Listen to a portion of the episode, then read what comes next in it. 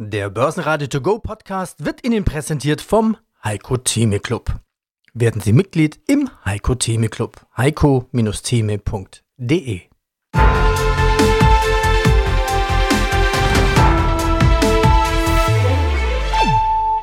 Börsenradio Network AG Marktbericht Ich würde mal behaupten, eine überschaubar große. US-Politik, die hat so viele Wolken in den vergangenen 20, 30 Jahren gedreht. Wenn sich der Markt da immer nach oben oder unten dran anpassen würde, dann käme definitiv etwas anderes heraus als das, was wir gesehen haben. Nichts Neues, nichts Besonderes. Es gab nun mal einen Tag, an dem offensichtlich die Anzahl der Verkäufer jene der Käufer überstiegen hat. Von daher haben wir also rote Vorzeichen gesehen, wenn Sie diese Antwort akzeptieren, lieber Herr Groß. Dazu hören Sie gleich mehr noch in diesem Börsenradio To Go Podcast. Zuerst die Schlusskurse in Frankfurt. DAX plus 0,1% bei 15.099 Punkte. MDAX minus 0,06%, 25.281. Und in Wien der ATX als TR Total Return 6.812, ein Minus von 0,4%. Aus dem A-Studio von börsenradio.de Peter Heinrich hier mit Kollegen Andreas Groß.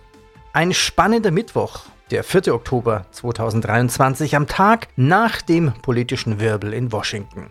Aber, naja also, wer sagt's denn? Es geht doch. Der deutsche Aktienindex wagte heute den Tanz mit der 15.000er Marke und hat ihn zumindest vorerst gemeistert. Nach einem Sturzflug kurz nach Handelsbeginn hat die Zuversicht auf eine Beruhigung der Kurse in New York den DAX sogar ins Positive gezogen.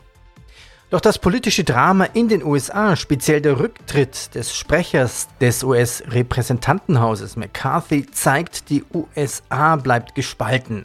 Machtkämpfe sind an der Tagesordnung. Dieses Beben könnte weitreichende Folgen haben für die Ukraine und die Weltwirtschaft. Bastian Bosse, Vorstand der BRW Finanz AG. Aus dem Studio des Börsenradio grüßt Andreas Groß. Gestern der Tag der deutschen Einheit, Feiertag, nicht so an der Börse. Ja, und wenn man jetzt heute Morgen draufschaut, denkt man, was ist denn da los? Da haben wohl die Bären hinterrücks den Aufstand geprobt und probiert. Was ist denn passiert? Was ist denn los? Nichts Neues, nichts Besonderes. Es gab nun mal einen Tag, an dem offensichtlich die Anzahl der Verkäufer jene der Käufer überstiegen hat. Von daher haben wir also rote Vorzeichen gesehen, wenn Sie diese Antwort akzeptieren, lieber Herr Groß.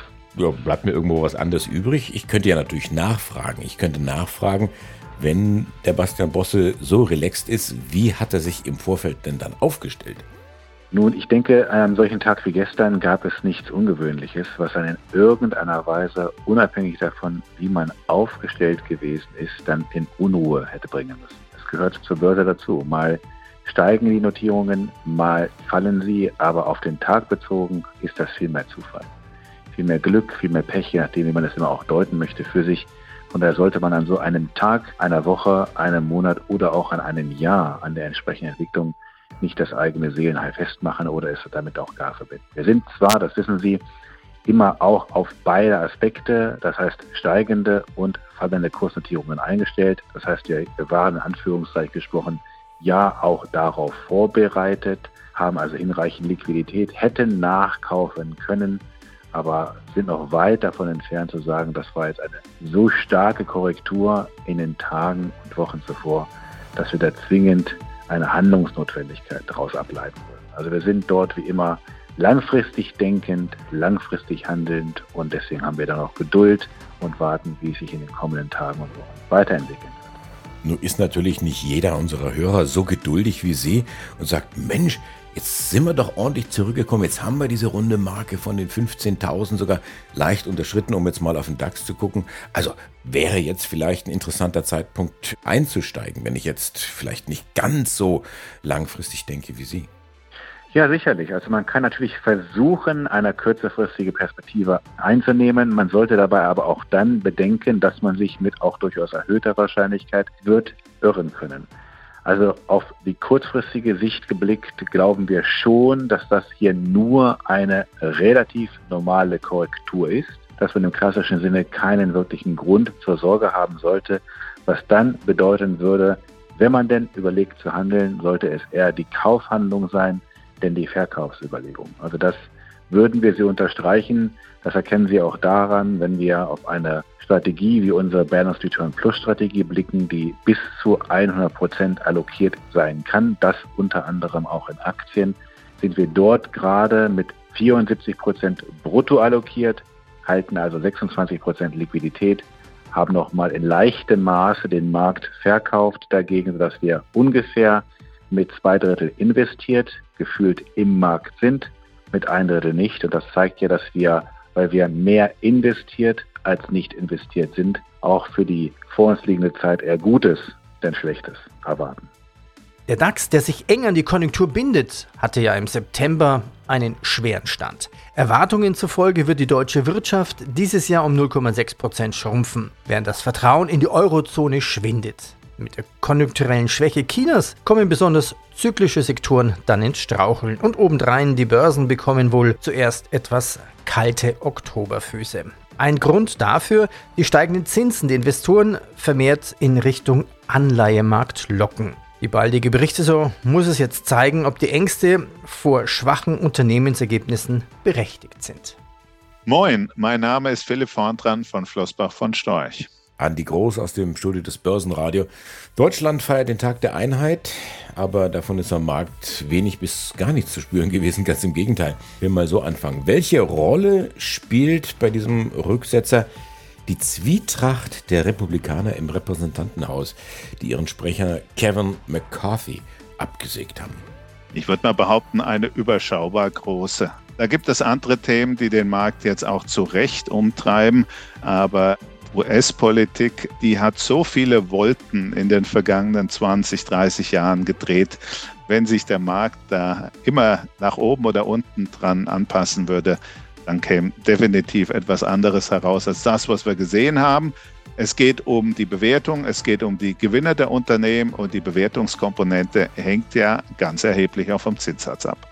Das ist richtig. Das ist jetzt aber auch Ihre Einschätzung der amerikanischen Politik. Vielleicht sehen ja Marktteilnehmer das dann irgendwo anders und sagen, boah, jetzt haben wir da lange an unseren Fingernägeln gekaut und wieder mal Shutdown oder auch nicht. Das haben sie sich geeinigt, auch wenn es nur für 45 Tage wäre.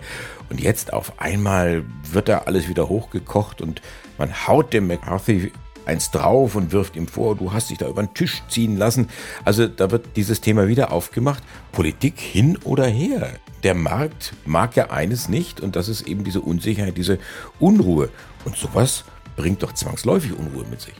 Ja, da habe ich vielleicht den Vorteil der frühen Geburt. Äh, ich mache das an den Kapitalmärkten beruflich jetzt schon über 40 Jahre und ich habe schon manche Shutdowns erlebt und quasi Shutdowns. Äh, und äh, natürlich bringt das kurzfristig Nervosität an die Märkte, ist ja völlig klar. Aber das ist etwas, was einen Investor nicht wirklich zu stören braucht. Sie wissen ja, ich bin ein Vertreter der These, einmal das Renditeziel definieren, darauf folgend die Anlagepolitik aufbauen und dann 10 bis 20 Jahre in Urlaub fahren und nicht mehr auf das Portfolio schauen. Das werden jetzt nicht gerade Ihre Hörer sein, aber ich bin fest davon überzeugt, dass das für die überwiegende Mehrheit der Menschen die richtige Strategie ist und da spielt es überhaupt keine Rolle, wer äh, der Mehrheitsführer der Demokraten oder der Republikaner in den USA ist. Es spielt eine Rolle, ob die zehnjährigen US Treasuries bei 4,81 äh, stehen oder bei 0,5. Da haben Sie einmal Alternative, die durchaus auch in Ihr Portfolio hineinpassen kann, was bei 0,5 und gesundem Menschenverstand wohl nicht der Fall war. Und es bedeutet natürlich auch ihre Discounted Cashflows, also die abdiskontierten Cashflows und Gewinne der Zukunft sind heute viel weniger wert als das noch vor drei oder vier Jahren der Fall gewesen ist. Und darauf reagiert meiner Meinung nach die Börse seit ein paar Tagen und nicht auf die Turbulenzen in Washington. Weitere Nachrichten aus der Börsenwelt. Die Erzeugerpreise in der Eurozone nehmen einen Tauchgang. Ein Minus von 11,5 Prozent im August, der tiefste Punkt seit 2009. VW stolpert erneut auf dem US-Markt mit einem Rückgang von 1,2%, während Audi 21% zulegen kann. BMW ist im Aufwind in den USA mit einem Zuwachs von 7,6% im dritten Quartal. Ja, mein Name ist Thomas Rappold, ich bin Index Advisor für Technologieindizes. Cyber Security bleibt ein XXL-Thema. Was ich jeden Tag nur als Beispiel in meiner Mailbox vorfinde, wo ich was bestätigen muss und dann hoffentlich nicht in eine Phishing-Falle reintappe. Ja, und die Mails, die werden immer besser. Da bekommt man eine Rechnung alles richtig da drauf. Bis auf die IBAN, die mit BG beginnt, also irgendwas mit Bulgarien und dann denkt, das kann nicht stimmen. Das ist jetzt nur die Spitze, wirklich die Spitze des Eisberges beim Thema Cybersecurity. Eisberge sind ja meist verborgen unter der Wasseroberfläche und die sind riesig. Es fallen ganze Firmen oder Produktionen aus nach Angriffen, sogar öffentliche Behörden. Beispiele nur allein in diesem Jahr von börsennotierten Firmen, die wir kennen hier auf diesem Programm vom Börsenradio, zum Beispiel ASF Holland, Evotec, Dürr, Adesso, ThyssenKrupp, Aurubis und Continental. Alle hatten wirklich Hackerangriffe, mussten downfahren. Cybersecurity. Thomas, nenn doch mal bitte ein paar Beispiele von Einsatzzwecken, wo es denn wirklich Risiken gibt, die man jetzt nicht sofort erkennt, so wie meine Phishing-Mail. Das kennt ja jeder. Peter, du hast recht. Also diese Phishing-Mails kennt wirklich jeder. Ich bin kürzlich selber als quasi als Profi auch fast drauf reingefallen, dann von dem E-Mail-Provider. Und wie du sagst, diese E-Mails sind dann so gut gestaltet, dass es wirklich schwer ist zu trennen. Man wundert sich, dass sie dann eben solche bulgarischen Adressen noch reinnehmen, warum sie nicht gleich in Anführungszeichen vernünftige Adressen reinmachen, dass es dass also handwerklich dann 100% sauber ist. Also da sind wir nicht mehr weit weg dann. Und durch das Thema künstliche Intelligenz ist damit zu rechnen, durch diese sogenannte generative AI, dass da möglicherweise noch mehr kommt und noch präziser. Du hast jetzt gerade ein paar große Unternehmen angesprochen, die kommen jetzt hauptsächlich, äh, sind charakterisiert durch das Thema Exportindustrie. Maschinenbau dann, also die, die sehr starken internationalen Projektbezug haben dann, wie Dürr oder wie ThyssenKrupp dann. Und da ist es auch sehr schwer, da auseinanderzuhalten. Und vor allem können da eben ja ganze Betriebe, ganze Anlagen lahmgelegt werden, was ja auch passiert ist. Übrigens mein Buchverlag, da Finanzbuchverlag, wurde kürzlich auch oder Opfer eines Hackerangriffes dann und die mussten auch ihre Seiten komplett vom Netz nehmen dann und das war alles andere als lustig. Ja. Also das kann heute jeden treffen dann und insbesondere die Industrie, die damit sehr viel Angriffsfläche bietet. Ja, so. du, du hast gerade was sehr Spannendes angesprochen, diese künstliche Intelligenz. Das wird ja vermutlich die Cyberangriffe noch härter machen, noch schneller und wahrscheinlich auch noch raffinierter, dass man Codes irgendwo in Firmen einhackt, an die man am Anfang gar nicht gedacht hat, wo man jetzt denkt, eigentlich müsste das sicher sein. Ja, genau. Also das, das ist wieder mal Henne-Ei, Chicken-Egg. Thematik, dann Hase- und Igel-Spiel.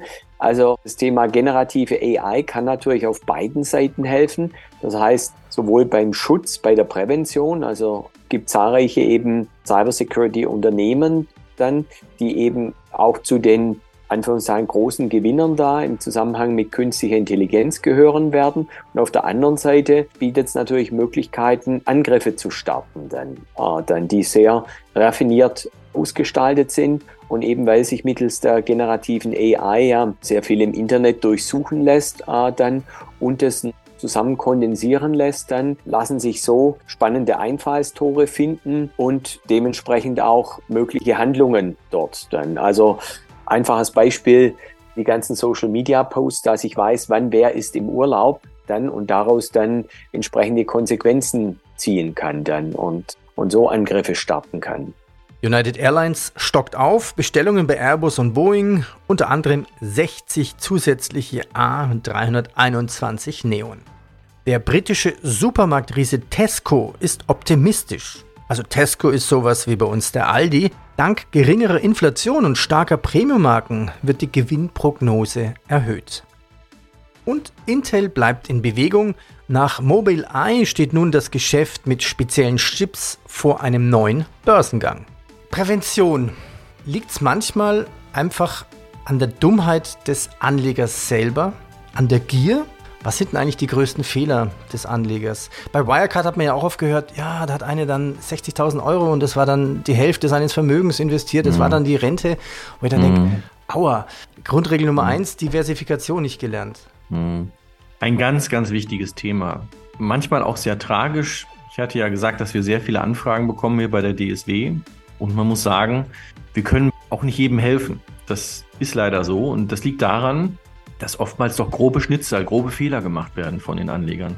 Ein Thema, was wir immer wieder merken, was auch die nächsten 100 Jahre noch Gültigkeit haben wird, ist, dass Anleger doch oft auf Modethemen aufspringen. Dann wird viel geredet über Wind, über Solar, über Pellets, was auch immer. Also Krypto irgendein Thema wird dann, irgendeine. Sau wird durchs Dorf getrieben. Und dann springen die Leute auf, weil sie denken, hey, das ist doch eine tolle Chance. Meistens aber, wenn so ein Modethema so richtig hoch dreht, dann ist eigentlich die Musik schon gespielt an der Börse und die Kurse sind hoch. Im Endeffekt sind nur noch bergab. Also ich glaube, die größten Fehler, die man machen kann, ist genau das, man nur auf ein Thema setzt und dass man dann mit dem ganzen Geld oder mit einem großen Teil des Geldes nur auf dieses Thema setzt.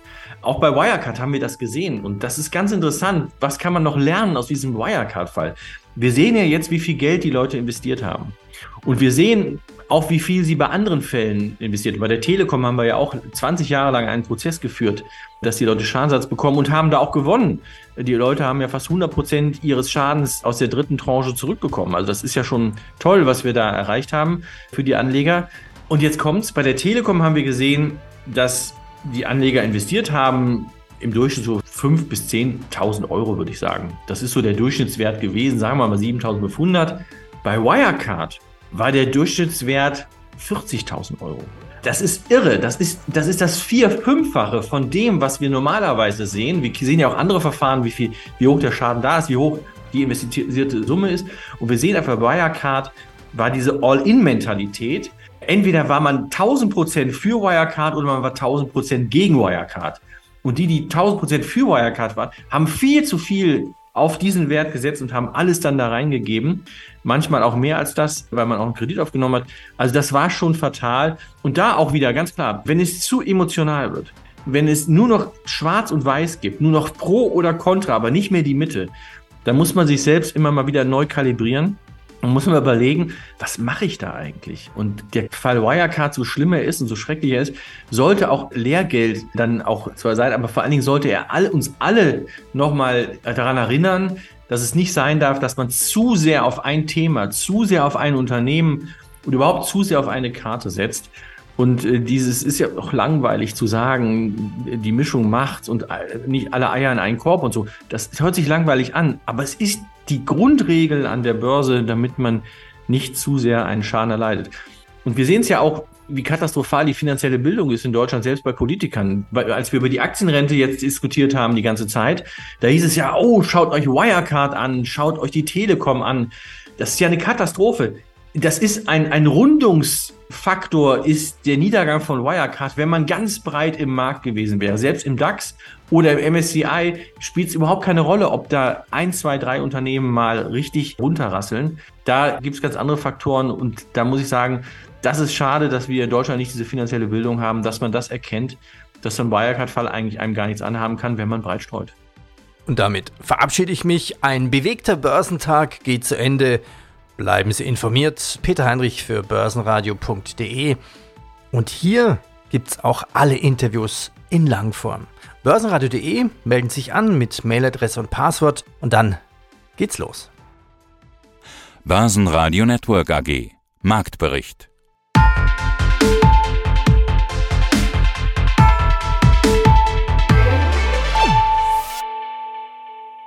Das Börsenradio Nummer 1. Börsenradio Network AG. Der Börsenradio To Go Podcast wurde Ihnen präsentiert vom Heiko Theme Club. Werden Sie Mitglied im Heiko Theme Club. heiko-theme.de